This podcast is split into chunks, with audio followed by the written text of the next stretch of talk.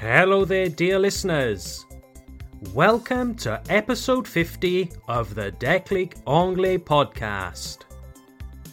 Since we started broadcasting this podcast in December 2020, we have created 50 episodes.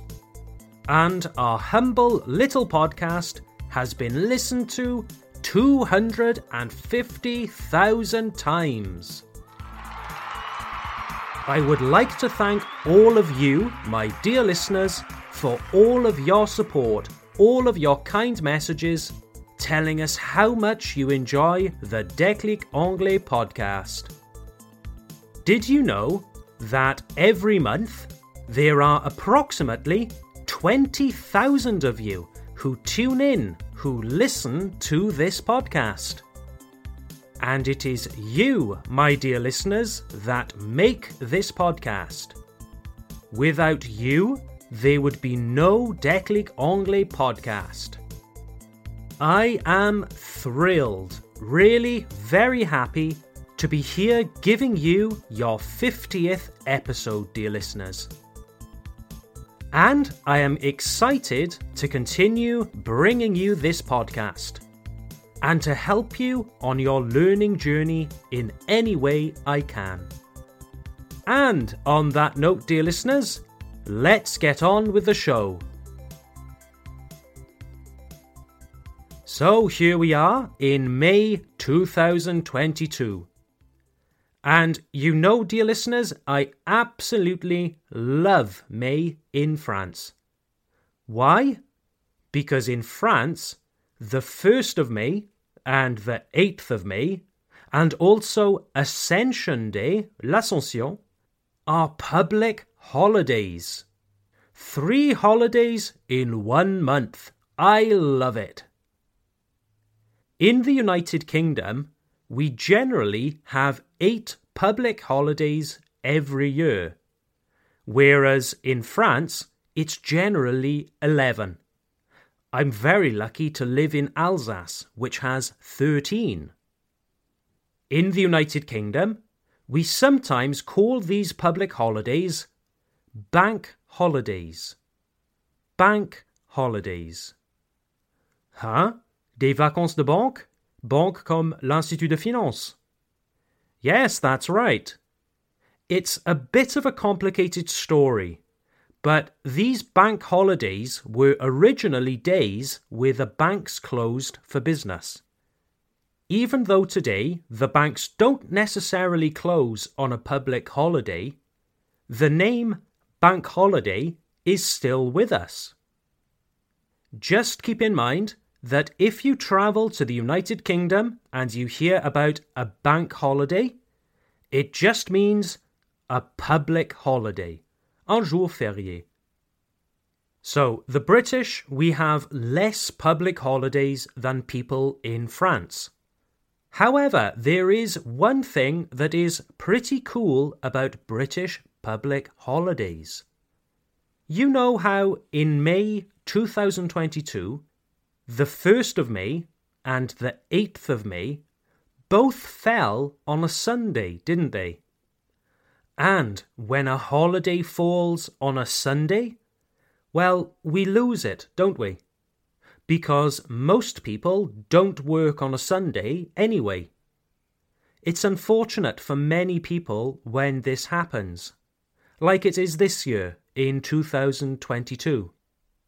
Well, this doesn't happen in the United Kingdom because our bank holidays always fall on a Monday.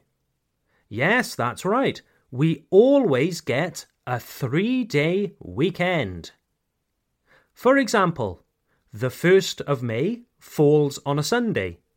No problem, because British public holidays are observed on the following Monday. It is never lost. Alors Tom, est-ce que cela veut dire que si le jour de Noël tombe sur un mercredi, Vous fêtez le 25 novembre, le lundi suivant. No, Christmas is an exception because it's a religious holiday. It is thousands of years older than the British government. if Christmas Day falls on a Wednesday, then we celebrate Christmas that very same day on the Wednesday. Although this year, in 2022, something very cool is going to happen at Christmas time. Christmas Day and Boxing Day, La Saint-Étienne, le 26 décembre, this year are on a Saturday and Sunday. That means that in the United Kingdom, we have Saturday and Sunday as a holiday. And on top of this, the following Monday and Tuesday, the 27th and 28th of December, are both public holidays. So we have a four day holiday at Christmas. Cool, isn't it? Intéressant. Alors, comment dit-on faire le pont en anglais? Aha, good question. I know that in France, if your public holidays fall on a Thursday or a Tuesday, it's common to book an extra holiday from your annual leave, vos congés annuels, your annual leave, on the Friday or Monday to have a nice long weekend. Well, we don't have this concept, dear listeners, because, like I said earlier, most of our holidays are already on a Monday. So we don't have a nice, neat term in English like faire le pont. But I suppose that a good alternative is to take a long weekend. To take a long weekend. Please don't say make the bridge. Dear listeners, I still remember when I first moved to France and a student said to me, uh, Tom, I cannot come to our lesson next Friday uh, because Thursday is a holiday, so I am making the bridge. Sorry for the bad accent. I remember sitting there thinking, What? He's making a bridge. What bridge? A bridge over a river? What's he talking about? Later, my student, he explained the expression to me. It was all much clearer. So, dear listeners, in English, you don't need to build a bridge. You just take a long weekend, okay? However, dear listeners, before you think, ah, mais c'est trop bien le système britannique, there is something that you should know. So, on a public holiday, for example, at the beginning of May, not all businesses close especially if you work in retail, la vente, retail, in something like a supermarket or in a shop. Oh, yes, most shops and supermarkets stay open on a bank holiday. For the shop workers, the people who work in the shop, the shop workers, depending on their contracts, they might earn extra money if they work on a bank holiday. Or they might get something called time in lieu. Time in lieu. Pour l'expression time in lieu, c'est vraiment l'anglais qui a volé un mot au français. Lieu s'écrit L-I-E-U. Mais bien sûr qu'en anglais, nous ne le prononçons pas comme en français, lieu. Chez nous, le mot est bien anglicisé. Lieu.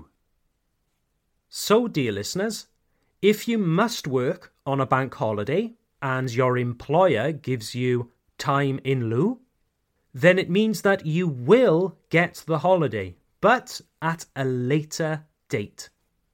For example, you must work on 1st of May.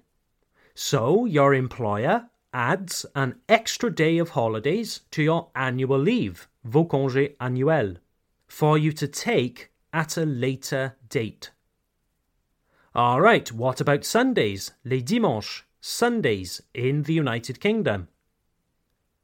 In many places around France, my own department included, towns and cities are closed on a Sunday. The only places that might be open are restaurants, bakeries, perhaps the cinemas. But if you want to go shopping, forget about it. Well, in British cities, all of the shops stay open. In the United Kingdom, Sunday is just like Saturday. The only difference is that the larger shops, like supermarkets, are obliged to close at 4 pm, 4 o'clock in the afternoon. I must say, dear listeners, that it was very bizarre for me when I first arrived in France to see that everything is closed on a Sunday. I found it very strange. Some students have said to me, Mais c'est bien que tout soit fermé le dimanche. Comme ça, tout le monde a le temps de se reposer. And yes, I absolutely agree with that. When I was a student at university, every Saturday and Sunday I worked at a supermarket. I hated, hated working on a Sunday.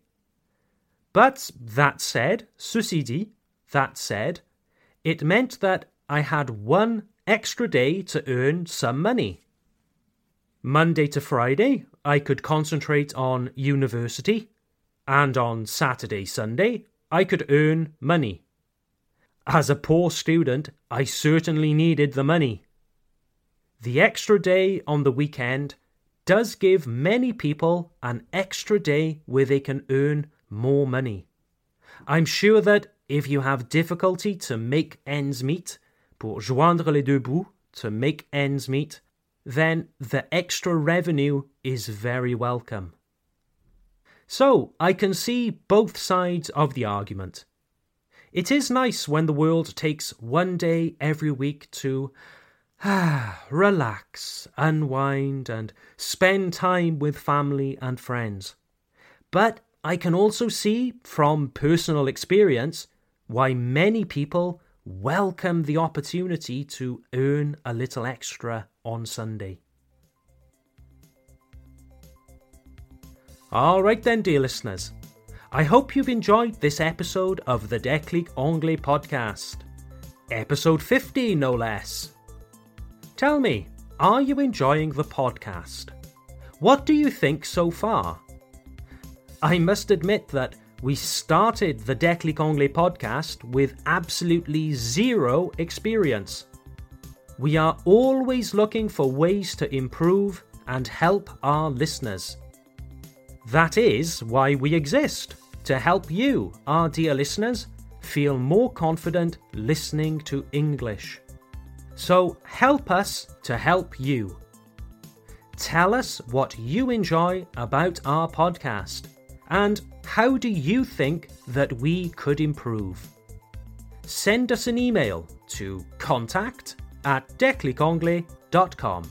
That's contact at declicanglais.com. I look forward to hearing from you. And on that note, dear listeners, I wish you all a nice week, take care, and I look forward to seeing you all for the next episode. Bye for now.